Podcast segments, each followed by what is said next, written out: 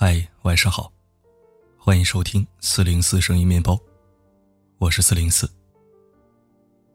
昨天的文章依然是有很多人产生共鸣，我精选出了两条走心留言。听友小鱼巨无霸说：“如果那么轻易放弃，能对得起自己受的那些苦日子吗？那些熬过的夜，那些一个人孤单的日子，不能啊。”路走着走着就看见了光明，只是时间的问题而已。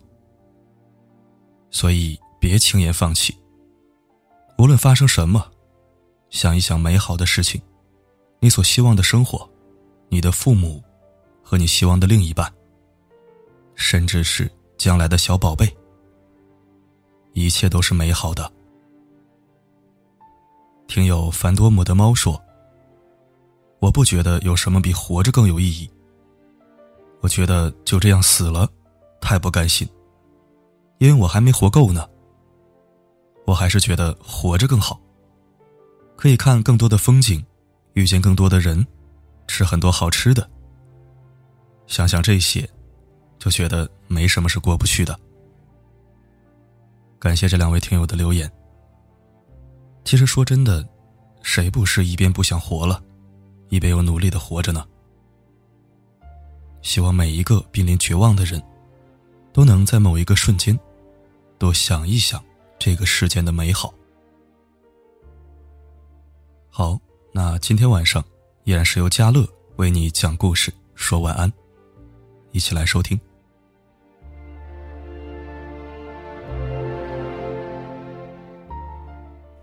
嗨，晚上好，我是嘉乐。入驻四零四声音面包也有一段时间了，今天呢是第四次和你见面。每次的文章，我都会认真的翻看留言，感谢你对我的支持和喜欢。这个社会传统的责任分工似乎一直都是男人负责赚钱养家，女人负责貌美如花，好像金钱一直是和男人有挂钩的。虽然越来越多的女性开始独立自主了，有的女生甚至已经超过了男人，没有男人，自己也可以把日子过得风生水起。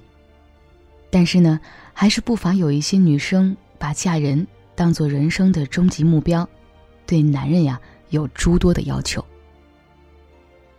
今天为你分享一篇很现实的文章，来自木叔的。你的男朋友可能也嫌你穷。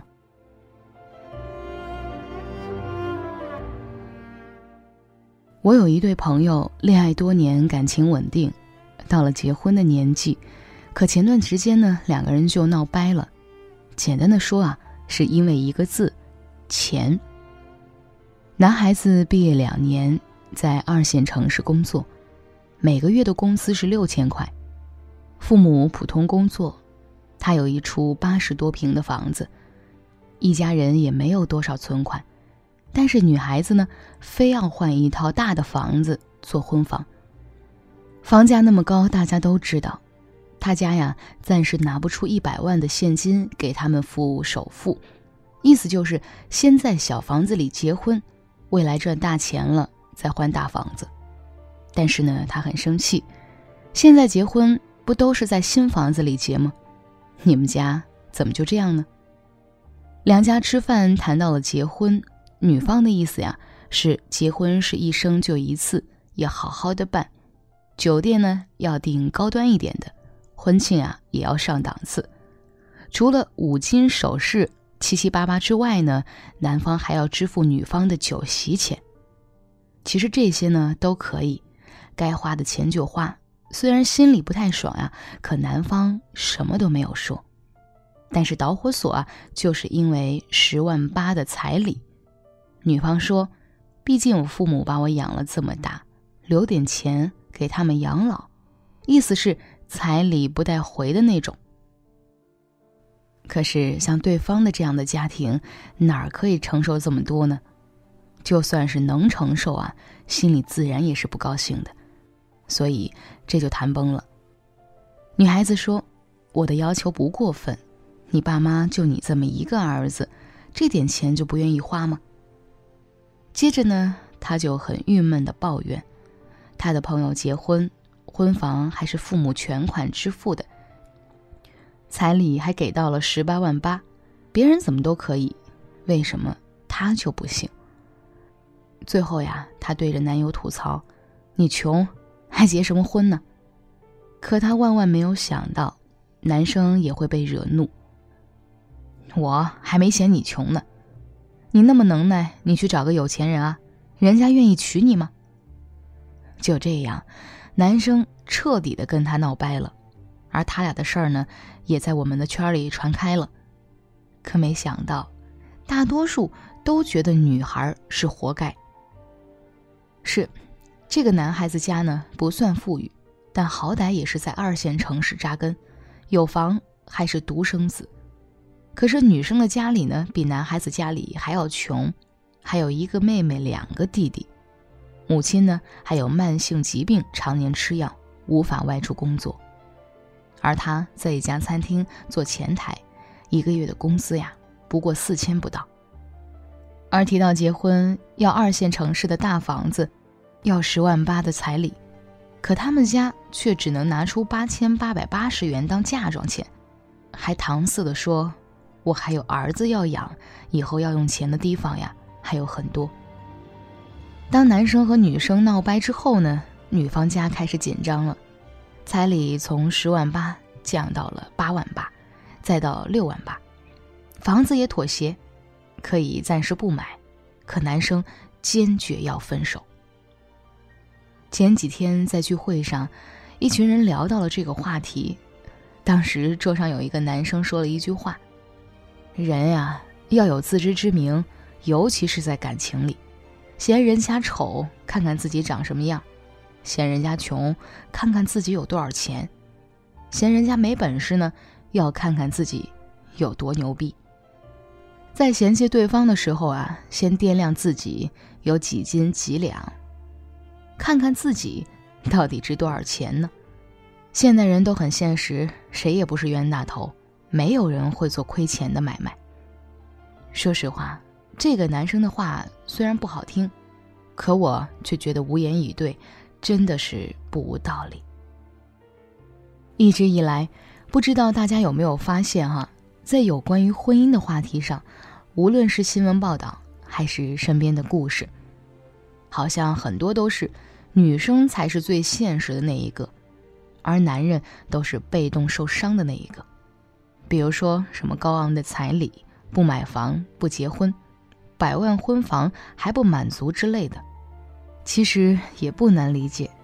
当今社会啊，其实还是男权主导的社会，女生们都还是会下意识的去寻找一个可以保障她和孩子生活的男人做伴侣。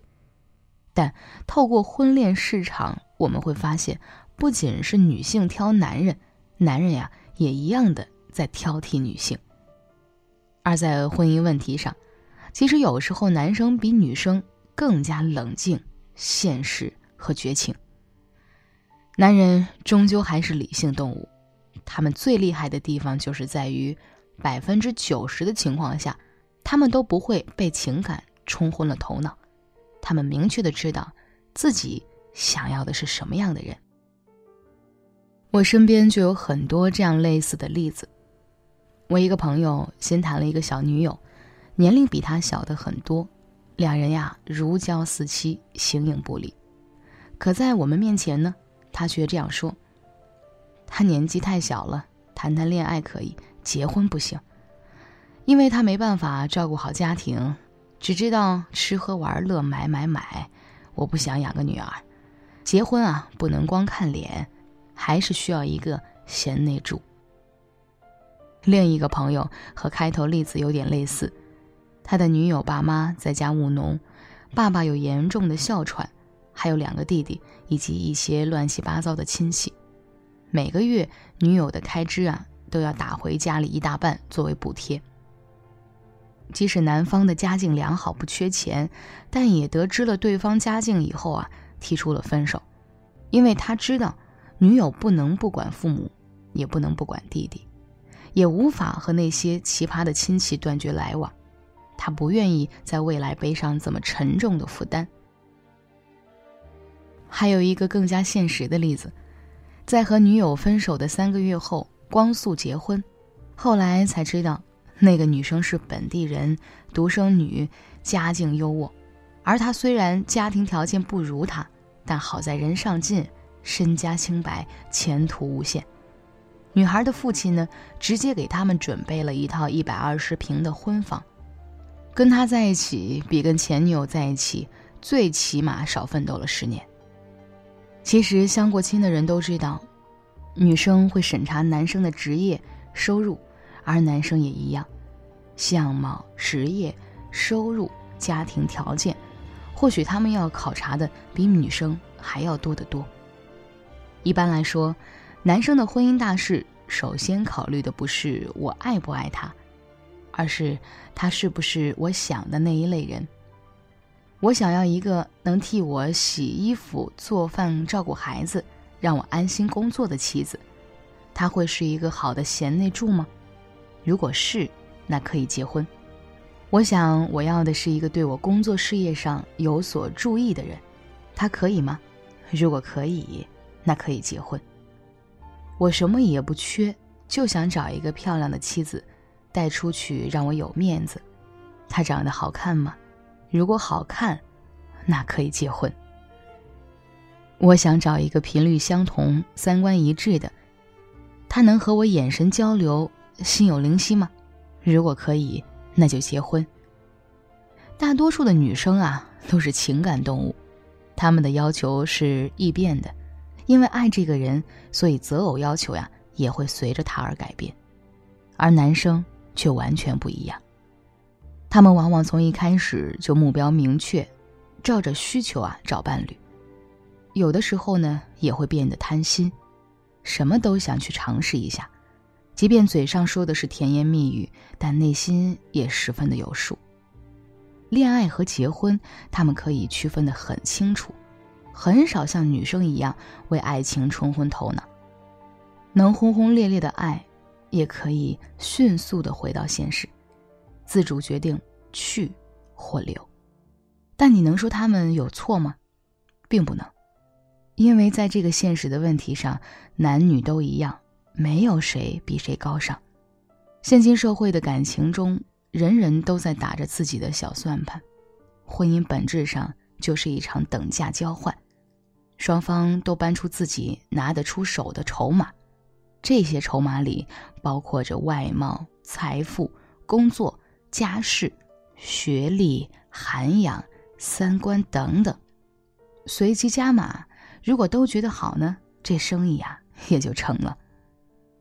有句话说得好，你没能遇到理想中的那个人很正常，因为你也没成为理想中的自己啊。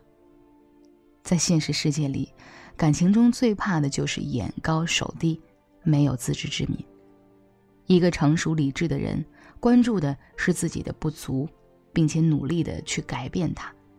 一个独立自强的人是不屑于做一个寄人篱下的寄生虫。先天条件无法改变，就用后天付出弥补，靠自己凭本事，让自己的总技能分上调，自然而然的竞争力话语权也就高了。当你足够的优秀，你就会发现，可供你选择的范围啊在变广。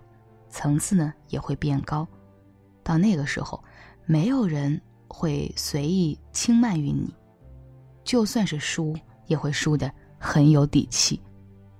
可最怕的就是无法正确的审视自己，心比天高，命比纸薄，非但不努力的去提升自己，反而奢望别人眼瞎，不小心撞到自己。爱情和婚姻呀，都是一场博弈。必须永远保持与对方旗鼓相当、势均力敌，才能够长此以往的相依相惜。